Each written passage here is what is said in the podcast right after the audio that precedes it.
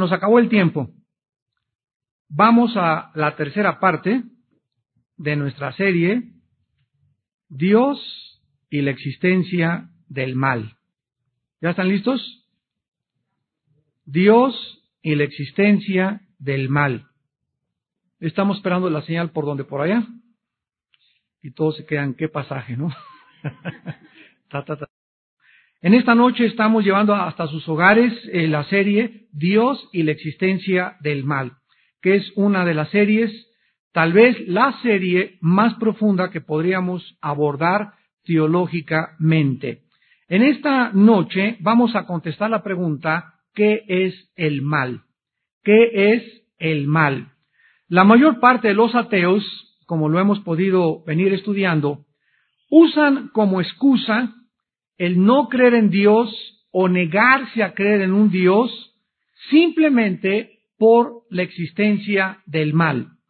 Sin embargo, podemos encontrar algunos principios generales que vamos a delinear en esta noche acerca del mal y a demostrar en esta noche que la idea de un Dios bueno y poderoso y misericordioso no es irreconciliable con la existencia del mal. Repito, eh, la conclusión de muchos, eh, de muchos pensadores intelectuales ateos es, si Dios es un Dios bueno, misericordioso, no pudo haber permitido el mal. Y si el mal existe es porque Dios no es bueno, misericordioso, ni puro. Sin embargo, lo que para ellos parece irreconciliable e incongruente, la Biblia nos muestra el eslabón y la puerta para que podamos nosotros comprender perfectamente bien que no es irreconciliable estas dos posturas. ¿Cuál es la naturaleza del mal? Vamos a comenzar a, entender qué es lo que nosotros le llamamos mal. Nosotros le llamamos mal a las malas acciones, por ejemplo, a los asesinatos, eh, a gente como Hitler genocida, como Charles Manson en Estados Unidos, como Al Capone.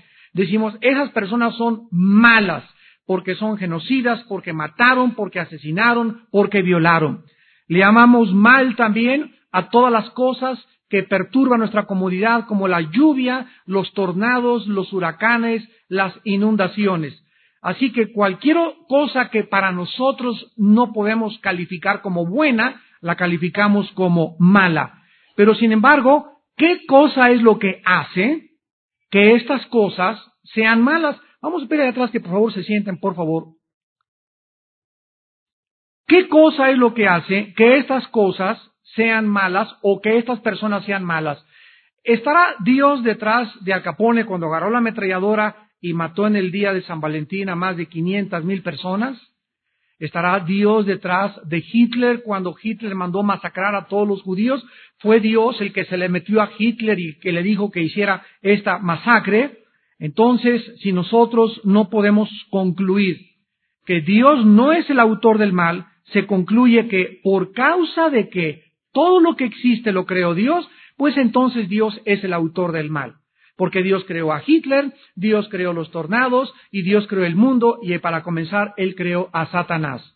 Entonces vean ustedes la línea de pensamiento y cómo va el razonamiento y la lógica de los seres de los filósofos por lo que concluyen equivocadamente en lo que concluyen. Vamos a comenzar en esta noche a contestar en primer lugar, de dónde provino el mal o de dónde se originó el mal. En el principio Dios era lo único que existía. La Biblia dice que Dios es perfecto, invariable, inmutable en sus atributos, su justicia, su sabiduría, el mundo que hizo, todo era absolutamente bueno. Entonces, ¿cómo fue que el mal entró al universo de Dios? Si la primer pareja humana era perfecta, Adán ¿por qué se rebelaron contra Dios? Y si se rebelaron contra Dios, otros concluyen que no eran perfectos.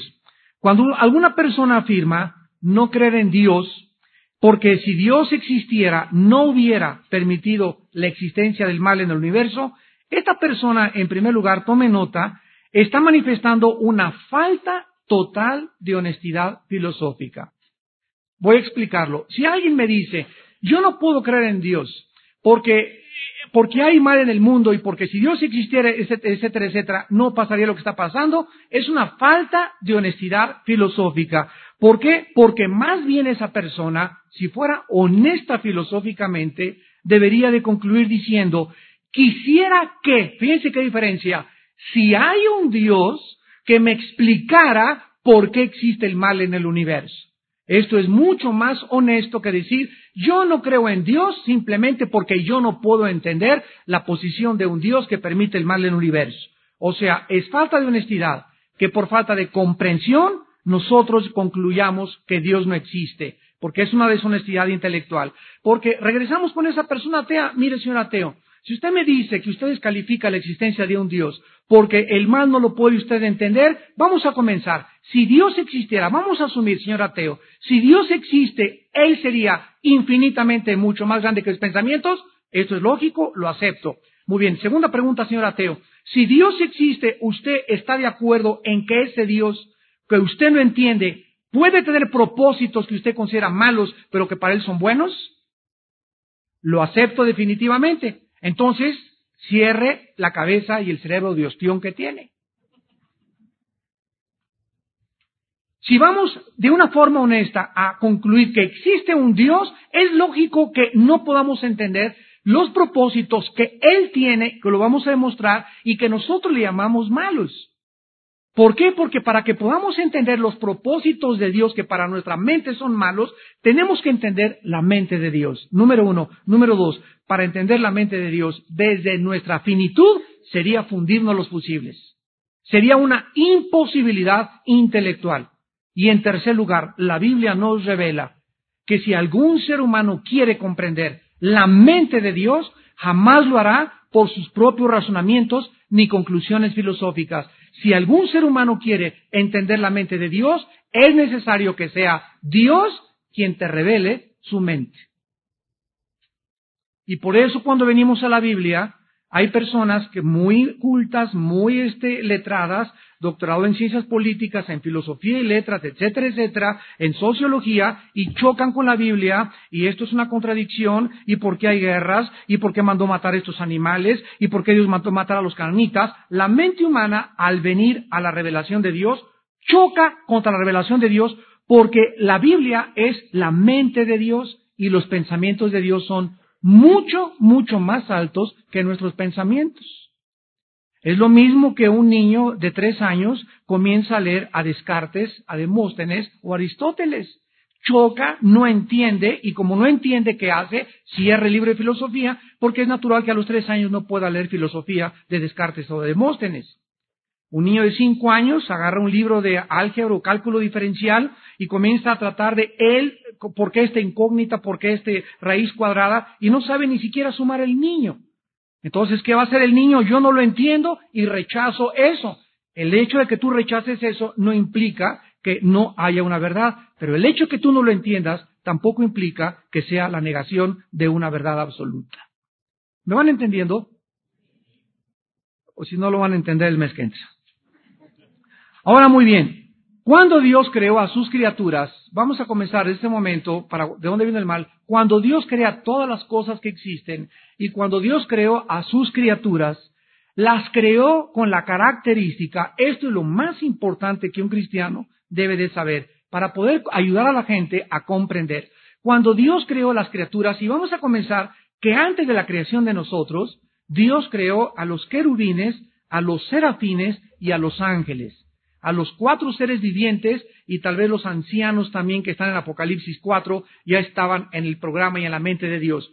Desde que Dios creó a los serafines, a los querubines, que son las primeras criaturas que Dios creó, Dios las creó con la característica más grande que poseemos, la facultad de hacer decisiones morales libremente. Dios creó a las criaturas con la facultad de la libertad. Yo no puedo tener libertad solo para escoger el bien. Si realmente soy una criatura libre, yo necesito tener libertad para escoger hacer el bien o hacer el mal. De otra manera, sería una libertad restringida. Veamos esta verdad en la segunda carta de Pedro, capítulo 2. Segunda de Pedro, capítulo 2. Dice la Biblia en el versículo 4, porque si Dios no perdonó a los ángeles que pecaron, o sea, hay algo que estas criaturas angelicales, celestiales, en el mundo y en la dimensión en la, eh, de la eternidad, hicieron en contra de la ley de Dios moral del universo. Por lo cual Dios no los perdonó. Y sabemos que esta cantidad o este grupo de ángeles a quienes Dios les dijo, para ustedes no hay perdón, son la tercera parte de toda la creación angelical que Dios hizo en el cielo, que se rebelaron con Satanás. Ahorita vamos a abordar el, problema de Satanás. Entonces, una tercera parte de los ángeles cometieron un acto tan abominable y es otra cosa que los seres humanos no entendemos. Lo que para nosotros es pecado no tiene la gravedad que la tiene para Dios. Y cuando nosotros decimos, pues es una canita al aire, un pecadillo de vez en cuando, irme con una mujer de vez en cuando, una copita de vez en cuando, esas cosas que a nosotros nos parecen mínimas y que no queremos manifestar en su máxima expresión, para Dios tienen otro simbolismo tan grande y tan funesto y tan terrible que por esta causa a la cual nosotros llamamos canitas al aire, el Hijo de Dios tuvo que abrir sus brazos y morí crucificado en una cruz hace dos mil años, por causa de lo que nosotros creemos que es una debilidad humana. Shakespeare le llamaba el defecto trágico, Freud el medio ambiente, la Biblia le llama pecado. Y ese pecado en tu vida y ese pecado en mi vida, delante de los ojos de Dios, es gravísimo. Al grado que el mismo Dios tuvo que pagar tu culpa y mi culpa. Él tuvo que pagar tu culpa y mi culpa. La muerte de Cristo en la cruz no es un chiste. Y si fuera un chiste y fuera algo vano y superficial y no perdonó Dios a su Hijo, quiero decirte, ¿cómo crees que te va a perdonar a ti si tú mueres en tus pecados? Dios no perdonó a los ángeles que pecaron, dice la Biblia, sino que arrojándolos al infierno, los entregó a prisiones de oscuridad para ser reservados al juicio. Aquí la palabra infierno no es gena, la palabra infierno donde están los espíritus humanos, aquí esta palabra se refiere al abadón o a un lugar, ahí lo dice, prisiones de oscuridad y ahí están guardados estos ángeles para ser reservados en el día del juicio. Entonces hay un grupo de la tercera parte de los ángeles que pegó con, Satanás hay otro grupo de ángeles a quienes Dios encerró en prisiones y están esperando el día del juicio. ¿Qué significa esto? Que si Dios no los perdonó es porque ellos eran libres para someterse a Dios voluntariamente y eran libres para rechazarlo. Ellos rechazaron en contra del conocimiento de la ley de Dios, eh, se rebelaron en contra de la luz tan grande que tenían delante de Dios, se rebelaron y por eso Dios no tuvo perdón para ellos. Lo mismo que si tú te vas al infierno, ya en el infierno jamás tendrás el perdón de Dios. El perdón de Dios se manifiesta cuando la gracia de Dios está en operación. Y ahorita estamos en un tiempo que se llama de gracia. Hace miles de años había un hombre llamado Noé con sus tres hijos. Dios le dijo, viene el juicio contra el mundo. Y hazte un arca y por favor trata de que toda tu familia esté dentro del arca durante 120 años. Noé, clavando tablas y tablas, en 120 años construyó el arca. Y llegó un momento, dice la Biblia, que no fue Noé quien cerró el arca, la puerta del arca. La puerta del arca, dice la Biblia, la cerró Dios. En ese momento, cuando le dijo Dios a Noé, métanse tú y tu familia, y Dios cerró el arca, en ese momento, cuando la puerta se cierra, comienza a caer la lluvia y la gente comienza a darse cuenta era verdad, era verdad. Dios mío, ¿y qué hicieron? Corrieron al arca y comenzaron a tocar, Noé, ábrenos, Noé, ábrenos. Noé no podía abrir la puerta porque el que cerró la puerta fue Dios.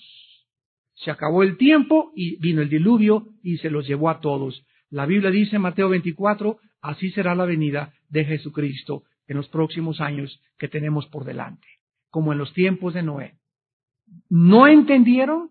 Que deberíamos someternos a Dios. La raza humana no entendió que no somos dioses, no entendieron que debemos ser sumisos y obedientes a nuestro Creador, que no somos independientes, no somos autónomos. Autónomo significa autogobierno. No fuimos creados para que yo hiciera mis reglas y yo hiciera mis mandamientos y yo hiciera lo que me, me diera la gana. Fuimos creados para conocer a un Dios, conocer sus leyes y libremente someternos a sus leyes o rechazar sus leyes y escoger tu destino eternamente en el infierno en el día de mañana. Vemos pues que Dios pudo haber creado robots. Dios pudo haber creado o elegir criaturas para que le adoraran y le sirvieran automáticamente. Pero Él no lo hizo de esta manera. El amor forzado no es amor, ¿verdad? Tú no puedes tener una mujer y te vienes conmigo porque te quiero tener conmigo y la puedes forzar a vivir contigo, pero tú jamás la podrás forzar a que te ame. Jamás nadie podrá manipular ni forzar los sentimientos de otra persona. Entonces, si tú quieres que algún ser humano te ame a fuerza, es una imposibilidad que no se da en ninguna criatura que Dios ha creado. El amor tiene que nacer, tiene que nacer del alma, del, corazón, y tiene que ser voluntario, tiene que ser espontáneo, tiene que ser natural. Al habernos creado de esta manera, ¿sabía Dios que nos íbamos a revelar? ¿Sabía Dios que Satanás se iba a revelar? Claro que sí. Para ser libres teníamos que tener sígueme con mucho cuidado, no solo la oportunidad de hacer el bien y escoger el bien, sino también para escoger el mal. Vuelvo a repetir, para ser libres teníamos nosotros que tener forzosamente no solo la oportunidad para hacer el bien, sino también que cupiera la posibilidad de que hiciésemos el mal. ¿Se acuerdan cuando Dios creó a Adán y Eva? Adán y Eva eran perfectos. ¿Qué significa perfectos? Que fíjense ustedes el concepto equivocado de la perfección que nosotros tenemos. La palabra perfecto, teleio en el griego, significa maduro, completo, sin defecto. Entonces, cuando Adán fue creado, no tenía defecto en sus pensamientos, en su estómago, en su razonamiento, en nada. Pero cuando Dios le dijo a Adán, mira Adán, hay tres árboles. De esos frutales, los que quieras, mangos, chabacanos, uvas, lo que quieras, creé, yo hice las frutas y las creé para que pudieran ser el alimento adecuado a tus intestinos, a tu estómago. Qué maravilloso es que todo lo, verde, toda la lechuga, todas las acelgas, toda la coliflor, todas esas cosas son exactamente las cosas que nuestro cuerpo digiere mejor. Eso está comprobado científicamente. La Coca-Cola, las papitas, la comida chatarra es una comida inventada por nosotros. Y tan brutos somos que por eso tenemos tantos problemas de salud, porque esa comida no fue hecha ni diseñada para nuestro hígado, nuestros riñones, nuestro estómago, nuestra sangre. Y es una interrelación entre la criatura creada y entre la creación de Dios. Entonces Dios le dijo a Adán, come por favor, sé vegetariano y come pura fruta. Y luego hay otro árbol, que es el árbol que se llama de la vida. ¿Qué significa esto? Que Adán tenía que participar del árbol de la vida, aun cuando él ya tenía la vida. ¿Qué significa esto? Que aun cuando nosotros no tengamos pecado, no somos independientes de Dios. Tenemos que comer diario y alimentarnos de nuestra fuente y el origen de nuestra energía y de nuestra vida, que es Dios. Por eso, cuando llegamos a Apocalipsis, el árbol de la vida está en Génesis y al acabar la Biblia en Apocalipsis.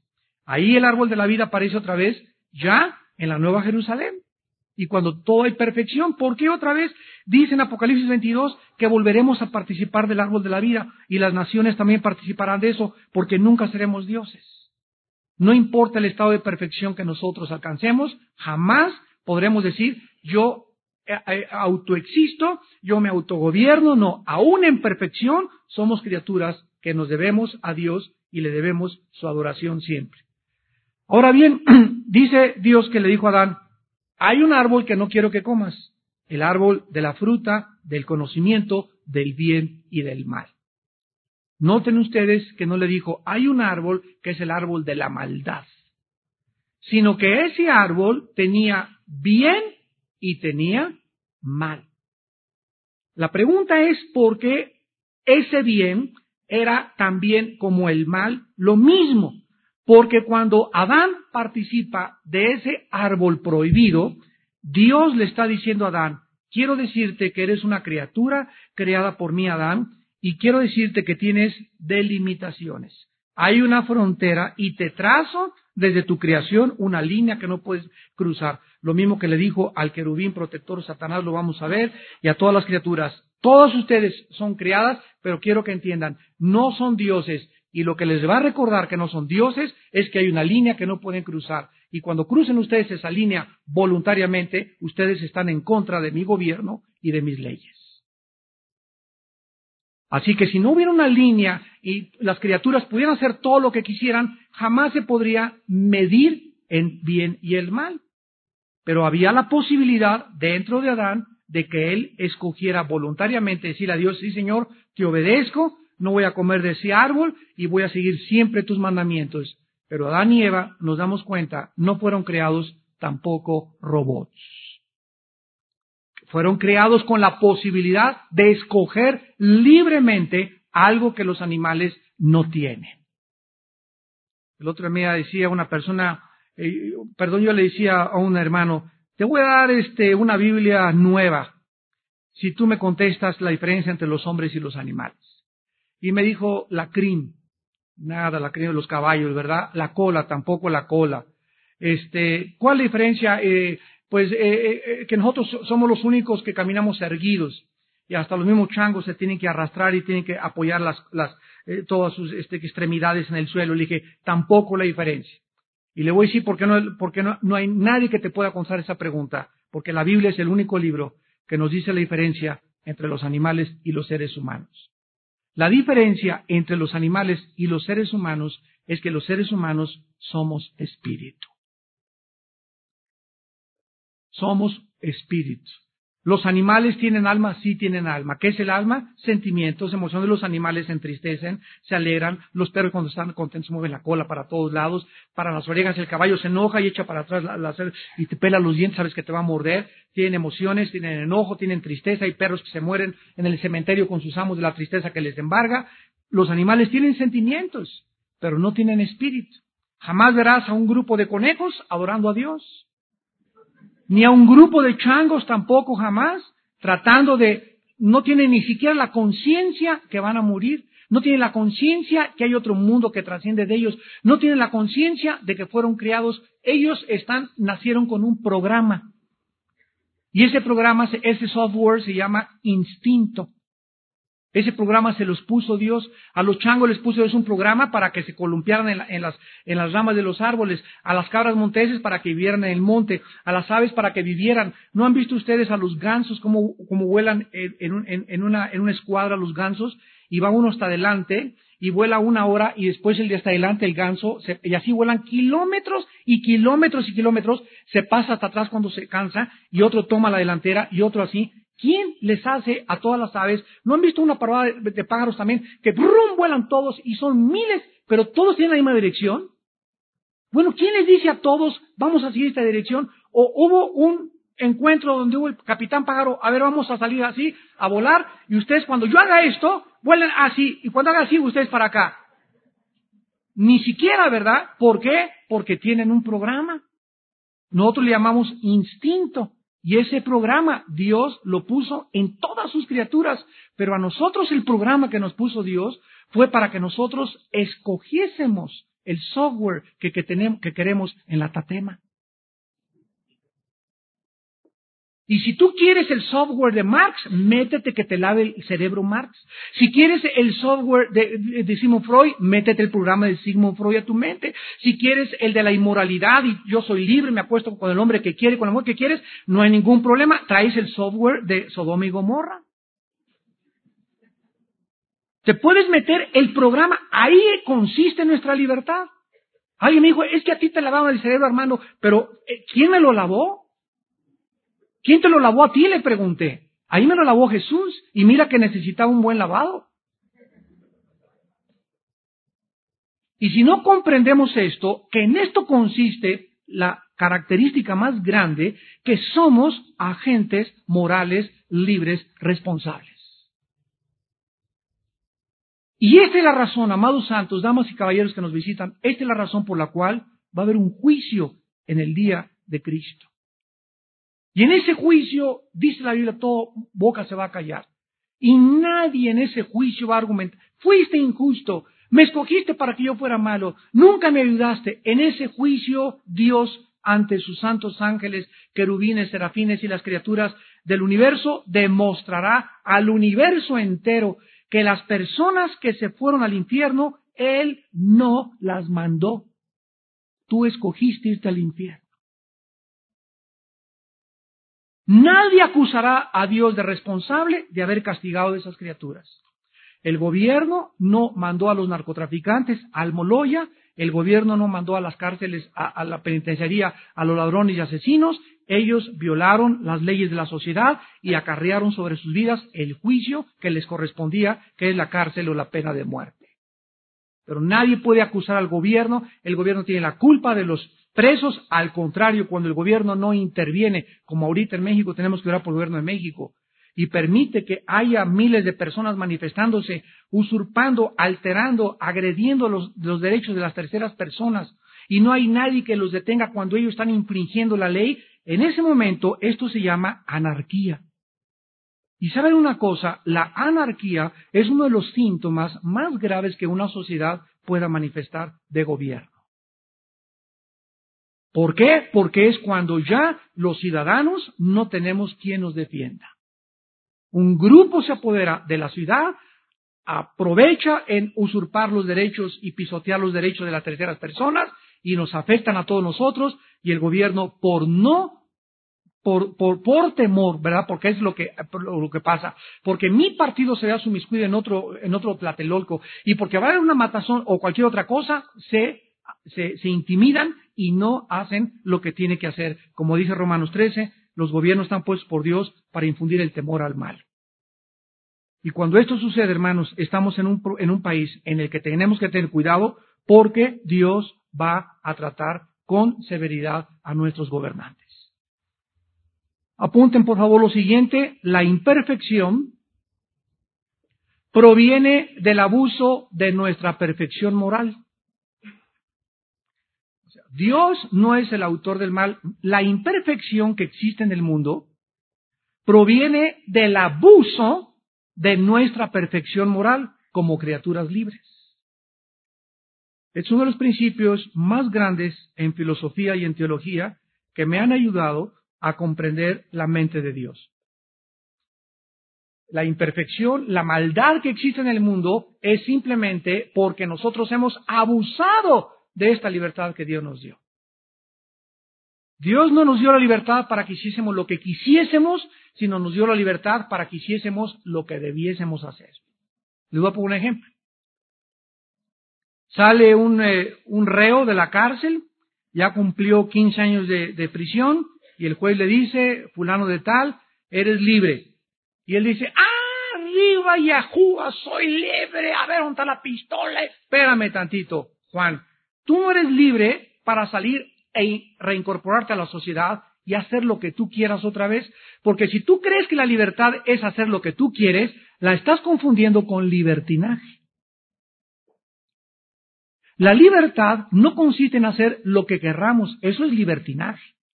La libertad consiste en hacer lo que debemos hacer.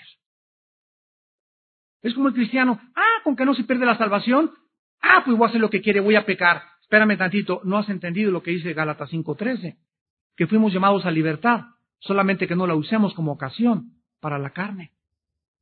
Entonces, si alguien dice, ah, no pierdo la salvación, puedo hacer lo que yo quiera, habla de que en tu corazón no tienes ni siquiera la salvación. Porque la libertad que Dios nos da en el Espíritu no es para que hagamos lo que querramos, sino para someternos a sus normas y a sus leyes morales. Vamos a Ezequiel 28 y veamos el inicio de Satanás. Porque este ser originalmente un querubín, de acuerdo a la Biblia, es donde tuvo su origen la maldad. Cuando Adán y Eva habían sido creados por Dios en el huerto del Edén, ya estaba en el huerto del Edén, ¿quién? No dice eso. Dice, la serpiente era más astuta, ya lo leyeron, ¿verdad? Los vas a tener que volver a leer. la serpiente era más astuta que todos los animales del campo que Dios había hecho. Génesis 3.1. Y cuando Dios maldice, maldice a la serpiente. Pregunta, ¿qué culpa tuvo la serpiente para ser maldecida cuando si realmente Satanás se metió en un animal, entonces debió haber maldecido Dios a Satanás y no al animal, que ni siquiera tenía el libre albedrío ni un agente moral para escoger lo que va a hacer, pero la, cayó una maldición sobre ese reptil, literal y física, al grado que comenzó a arrastrarse y comenzó a tener como alimento el polvo de la tierra. Y aunque hay una lección espiritual detrás de esto, también hay una, hay una lección física y literal. Pero la Biblia dice que era una serpiente. ¿Qué significa esto? Espérense tantito. Vamos a, Ezequiel 28 y lo vamos a explicar. Versículo 14 al 15. No, la Biblia es maravillosa. Y hay veces que leemos y creemos que la leímos y, no la hemos leído como la deberíamos de leer. En Ezequiel 28, versículo 14 y 15, comienza el Espíritu Santo mencionando y diciéndole a, este, a esta criatura, tú, querubín grande protector. La palabra querubín, a los que les interese la palabra hebrea queruf, con K y B, grande al final, queruf, significa el que adora o bendice. Imagínense nada más. Vamos por partes. Satanás era el director de la adoración de Dios en el universo. Satanás era el que dirigía, esta palabra querub también en el hebreo también significa alabar. Él dirigía los coros angelicales, él hacía que toda la adoración del universo fuera canalizada y llevada y centrada a Dios. Ahora, aquí se le define con dos calificativos. En primer lugar, se le dice grande. Y esta palabra grande es una palabra que en el hebreo es mishak. Mishak y significa ungido. Tú, el que alababas, adorabas, bendecías, ungido de Dios. ¿Qué epítetos, qué calificativos?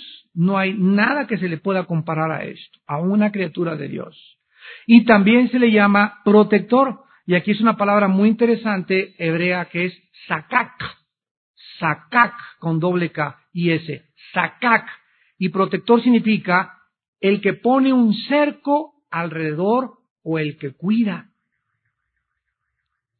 ¿Se acuerdan ustedes en Génesis 2, en la misma palabra hebrea, cuando Dios creó a Adán y no había pecado, ¿qué órdenes le dio?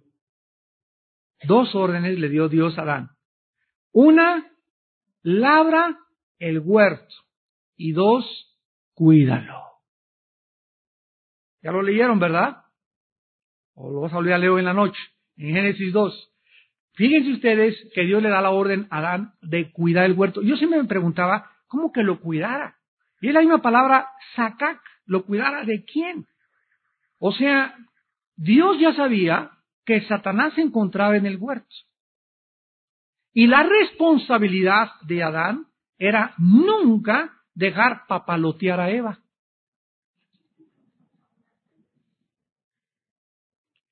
No dejarla que anduviera ahí, ¿verdad? Porque la mujer innatamente es curiosa. Ahora fíjense ustedes, cuando Dios le dijo al hombre, de ese árbol no comerás, Eva no había sido creada. Esto fue en Génesis 2, 15 al 17. Y Eva es creada hasta el final del capítulo 2 del Génesis, después de los animales. Porque cuando Dios crea a Adán, le trae al elefante y dice, la elefanta no molas conmigo. La tigresa tampoco. Eh, la leona tampoco. Y cuando Dios le trae a Eva y la saca de su material genético, ya explicamos que esto tiene una relevancia científica también porque el hombre tiene dos cromosomas, el XY, la mujer tiene dos cromosomas XX. Entonces, si Dios hubiera sacado del material genético de la mujer al hombre, hubiera sido una raza híbrida, porque la mujer carece del cromosoma Y. Pero cuando Dios saca a la mujer del material genético de la cromosoma XY a la, a la mujer del hombre, entonces se pudieron interrelacionar y reproducir porque la mujer ya pudo tener también, y es lo que determina si nace varón o nace hembra. Bueno, esa es la relevancia científica de eso. Pero cuando Dios le trae la mujer a Adán, ¿qué fue lo primero que dijo Adán? Esta es y será llamada Isha, que significa varona, porque del Ish, del varón fue tomada. Y Adán dice, esta es hueso de mis huesos y carne de mi carne. O sea, Adán estaba diciendo que para que un matrimonio funcione debe haber compatibilidad, porque la arena y el aceite no se llevan. Cásate tú con un hombre que no es compatible a ti o con una mujer que no es compatible a ti, y si ella es aceite y tú eres agua, nunca van a poder vivir. Y de ahí el término son matrimonios desabidos. Desde antes de casarse se peleaban. ¿Por qué? Porque tú tienes que esperar que Dios, ¿verdad? De tu vida espiritual pueda traer a esa mujer que va a ser compatible con tu vida. Y de ahí tantos divorcios. Por la incompatibilidad de caracteres. Porque te casaste con la persona equivocada y si te casaste te amulaste.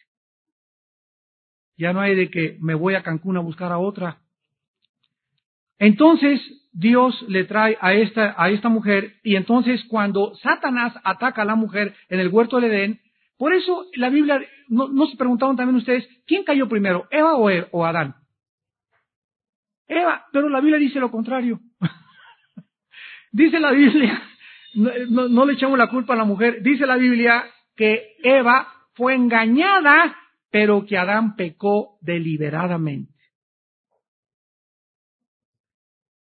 Yo siempre me preguntaba, oye, ¿por qué nos echan la culpa a nosotros cuando fueron ellas?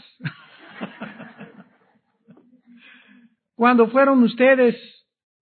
¿Por qué? Porque ella no tenía la revelación de Dios directa, sino que Dios le dijo a Adán, Adán, a ti te hago responsable, tú tienes que cuidar que tu mujer no coma de ese árbol. Y entonces Adán se lo transmitió a su mujer Eva no recibió directamente de Dios la orden, la recibió del hombre. Fue triangulada la orden que Adán le da a Eva. Y como estaba triangulada y Dios no le dio a Eva la orden, no comas del árbol, el hombre era responsable y el hombre tenía que cuidar precisamente porque Dios sabía que en ese huerto estaba una criatura que iba a servir también de los planes de Dios para probarlos a ellos y tenía que cuidar de que su mujer no cayera en la trampa. La pregunta es, cuando Eva se acerca y tiene la conversación con esta serpiente, ¿dónde estaba Adán? no estaba durmiendo porque el dormir es cuando entró, dice mi esposa que vio en el partido Chivas América. No estaba durmiendo porque no dormían. El, el, sueño entró cuando entró el pecado. Y cuando Dios sacó a Eva de Adán, lo puso a dormir. Fue la primera operación anestésica sin cloroformo. Pero Adán y Eva no dormían, ¿verdad? No estaba el ser humano con la necesidad, ¿qué es el sueño? El reponer energías después de 18 horas de trabajo. Eso entró ya cuando entró el pecado. ¿Dónde estaba Adán? La Biblia no nos dice dónde estaba Adán, sería inútil especular. Regresamos a sentido común. Ezequiel 28 por eso se le llama a Satanás querubín grande protector. Todo esto es muy importante para que tengamos un trasfondo teológico. O sea, Satanás, ahora la pregunta es la siguiente. Si este querubín ha sido el ungido, el director de la alabanza, etcétera, etcétera, ¿de qué cosa tenía que proteger el trono de Dios? Nunca se lo han preguntado. Yo tampoco, no, si es cierto. bueno, cuando la Biblia dice que Satanás fue creado como el protector de los ángeles de Dios, es porque Dios sabía que existía en todas las criaturas que Él creó la posibilidad de que cualquiera de ellos escogiera no seguir adorándolo libremente. Y aquel que fue llamado para proteger y guardar el trono de Dios fue él precisamente, esta criatura, de donde nació el pecado. y el origen de la maldad. En la, criatura más grande y más poderosa que Dios creó. La lección espiritual es inmediatamente relevante y entendible, no importa lo cerca que estés de Dios. En ti existe y en mí también la posibilidad de revelarnos, aun cuando hayamos alcanzado un nivel espiritual elevadísimo con Dios. El que piensa que está firme, mire que no caiga. El que crea, no, yo anoche hablé en lenguas, hermano. Anoche vi volar a Miguel, así pasó por arriba del techo en mi casa, hermano. Tuve apariciones de ángeles. Yo sé que soy el profeta de Dios. Me dicen el apóstol. No, yo, mire hermano, usted no se imagina que tengo todos los dones espirituales. Yo soy puro como, como, como la blanca nieve. Imposible una mujer a mí no me mueve el tapete. Cálmate, Abacuco. Ni los profetas. Pablo, cuando una persona habla así, es porque sabe una cosa, habla, habla como Pedro antes de que negara a Cristo. ¿Se acuerdan lo que le dijo Pedro a Cristo? Imposible, Señor, no te abandonaremos, te defenderemos y cuidado, ay de ti que no te pase eso. Y Cristo le dijo, Pedro, Satanás ha pedido zarandearte como al trigo, pero yo he orado para que tu fe no falte. Si no es por la intervención sobrenatural de Dios en la vida de Pedro, Satanás hubiera acabado con Pedro. ¿Por qué habló tan impulsiva y tan precipitadamente Pedro? Porque no se conocía asimismo la debilidad de nuestra carne. Pablo era un hombre que decía en Filipenses, yo no soy de los que confían en la carne. ¿Qué significa esto? 1 Corintios 9, 25 al 27. Golpeo mi cuerpo y lo pongo en servidumbre, no sea que, habiendo sido yo heraldo y siendo el apóstol, a mí se me apareció Jesús y fui llevado al cielo. No sea que, a pesar de toda esta, me, me, estuve cerca de Dios, pero nada de esas cosas me van a servir si al regresar a mi cuerpo, mi cuerpo no es mi siervo.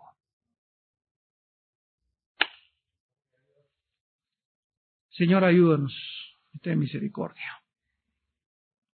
Por eso yo les decía ahora en el seminario, la pornografía es el veneno más grande que Satanás está usando contra los varones principalmente. Cuando te comienza a permitir, bueno, pues ve las piernas, y ya, sin que te des cuenta, ya no puedes ver una mujer sin desvestirla con tus ojos. Cuidado. Porque ya es un monstruo que se está, sin que te des cuenta y vas a creer, lo vas a acabar aceptando como normal. Ya es normal para ti ver una película pornográfica una vez a la semana. Ya es normal no poder ver una mujer con transparencia como tu hija o una hermana, sino que tiene que haber ese, esa, esa lascivia en tu corazón, en tus venas, en, eh, que hierve dentro de ti y que te guía cautivo al pecado. Sin la pureza, nunca en tu vida tendrás ni poder ni conocimiento de Dios. Y yo sé, ¿verdad?, por estadísticas en Estados Unidos, que la mayor parte de la cristiandad y de los cristianos de las iglesias tienen problemas de lascivia y de pornografía en su corazón. Llegan a la iglesia, santo, santo, santo, Señor, y dan su diezmo, etcétera, etcétera, pero son esclavos de la lascivia y del sexo. Y esto es lo que temía Pablo. Y cuando llegue el juicio de Dios sobre tu vida, será demasiado tarde si tal vez en esta noche que oyes su voz no te arrepientes. Y le pides a Dios que te ayude a romper esas cadenas tan horribles de ese veneno que es peor que la heroína, que la cocaína, que el alcohol y que el tabaco. La pornografía es la adicción más grande y más destructiva del carácter de un varón de Dios. Y finalmente, aquí encontramos que Satanás estuvo en el santo monte de Dios. Allí estuviste, en medio de las piedras de fuego te paseabas, Perfecto eras en todos tus caminos. La palabra perfecto es la palabra tamim en el hebreo, con te tamim, y significa completo, maduro, sin defecto, igual que Adán. Perfecto eras en todos tus caminos desde el día que fuiste criado hasta que se halló en ti.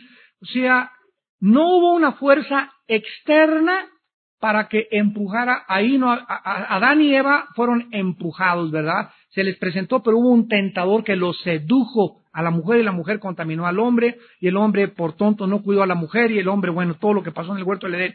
Pero en el caso de Satanás, él no tenía ninguna fuerza externa que lo tentara a caer en el pecado, sino que esta posibilidad existía dentro de Satanás mismo, lo que nos demuestra que es mentira que un ser humano le diga, hice esto porque el diablo me empujó. El diablo va a ser atado en el milenio mil años para demostrar en la última dispensación de Dios que el ser humano sin Satanás es capaz de hacer cosas peores de las que hizo cuando estaba Satanás. ¿Y cómo lo sabemos? A, Isaías 65, 66, el pecador de 100 años será maldito. Y en el milenio habrá muerte y habrá juicio. Y habrá reproducción sexual en el milenio. Y ahí nos damos cuenta que con Satanás atado durante mil años, el hombre tiene el potencial suficiente para rebelarse en contra de su Creador. Entonces, nada fuera de su propia voluntad de Satanás le, le, impulsó o de su voluntad libre le causó pecar. No tenía ninguna fuerza externa, no era Dios el que puso el mal, sino que de dentro de él mismo, de dentro, cuando pecamos nosotros también somos la causa del mal que hacemos por nuestra propia voluntad. Cuando una persona dice, Satanás me hizo esto, Satanás me hizo aquello, es porque mi mamá fue prostituta, porque me crié en un orfanatorio, eh, soy un robachicos porque hice aquello. Cuando no somos responsables de nuestras acciones, jamás podremos tratar con nuestro corazón. Hay muchas películas que pasan en el cine y que son películas muy feas, y hay unas películas que, gracias a Dios, tienen un buen mensaje. Yo les quiero recomendar que vayan a ver la película La vida de Antoine Fisher. El actor es un negrito, Denzel Washington, es un caso de un muchacho negrito que es violado, que es abusado desde niño y que comienza a tener una agresividad tremenda en el barco, comienza a golpear a todos porque él cree que toda su agresividad viene de su infancia. Un psiquiatra lo comienza a tratar y toda la película es el desenlace y el manejo del psiquiatra, de tratar de llevarlo a enfrentar su responsabilidad y tratar con su pasado para que pudiera ser libre en el presente y en el futuro. Y el mensaje, ¿verdad?, es bastante bonito porque aquí encontramos que es exactamente lo que la Biblia enseña. Si tú sigues, es que mi pasado, y mi esposo, tengo así la cara de uva porque mi, esposo me pegaba y porque tres hombres me han abandonado. Soy lesbiana porque no creo que ningún hombre ya sea bueno para mí. Cuando tú tienes esto de tu pasado, si no enfrentas tu pasado y te das cuenta que tú eres responsable de tus acciones, no podrás tener paz en el presente ni extenderte hacia el futuro.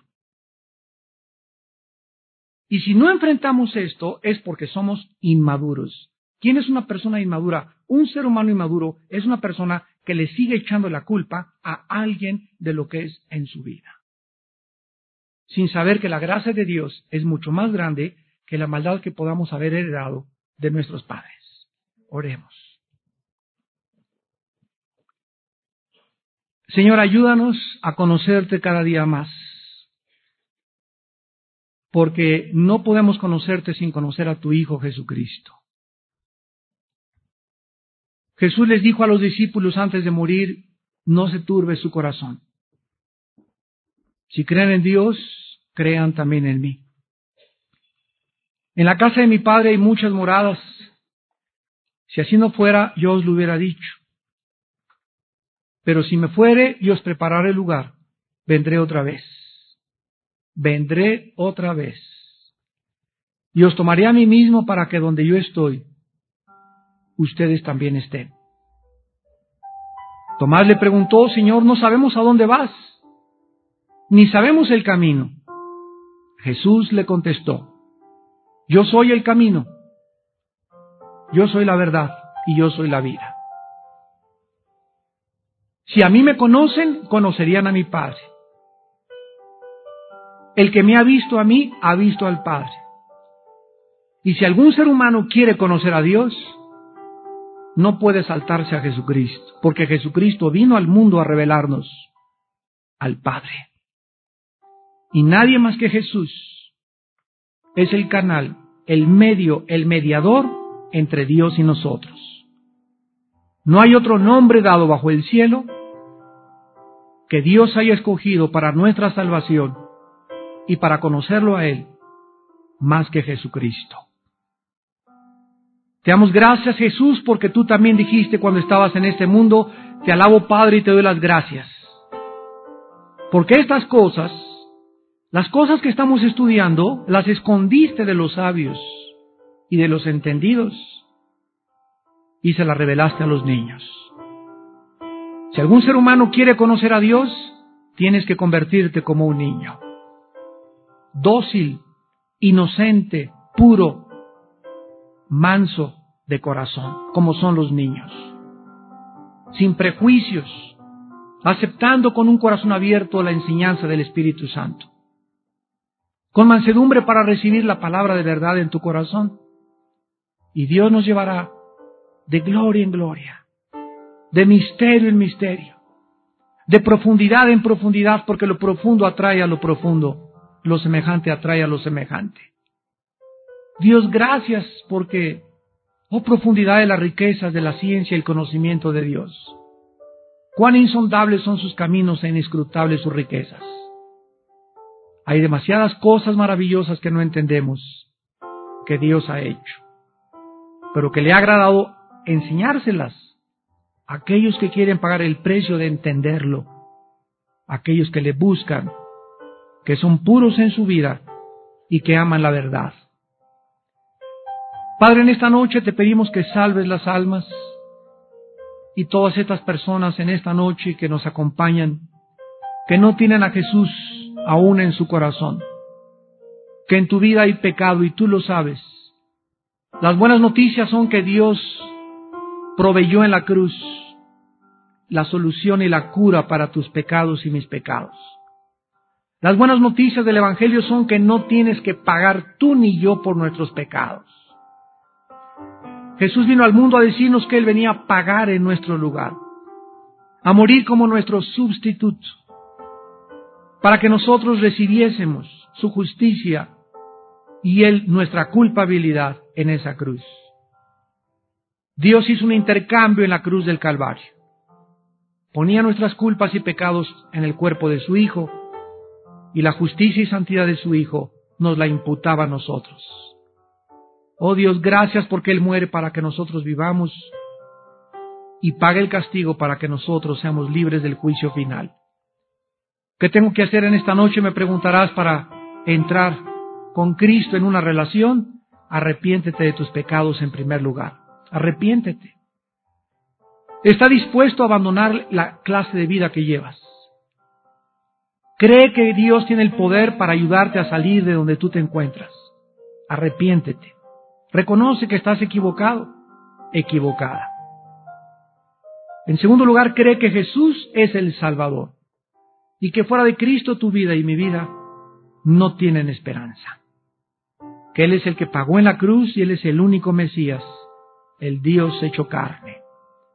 Y en tercer lugar, simplemente invítale a tu corazón.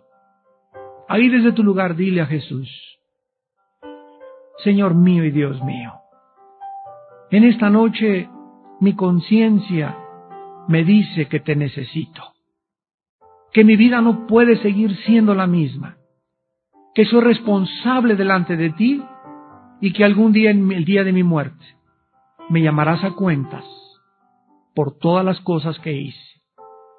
Y en ese día de mi muerte, yo quiero recordar que tú moriste en la cruz por mí y que esta noche te invito a mi vida, para que pueda morir en paz y saber que alguien pagó en mi lugar y que gracias a esa muerte tú me vas a recibir después de esta vida para vivir eternamente en tu presencia. Señor Jesús, te pido que en este instante entres a mi corazón. Gracias por la sangre que diste en la cruz en mi lugar y que por tu muerte pagaste por mis pecados. Te recibo en este instante como mi Dios y mi Salvador y te pido que ya no sea yo la persona que siempre he sido. Que obres en mí un milagro y que me cambies para vivir de acuerdo a tu ley y a tus mandamientos. En el nombre de Jesús. Amén. En esta noche nos gustaría mucho a todos ustedes que hicieron esta oración conocerlos, darles un saludo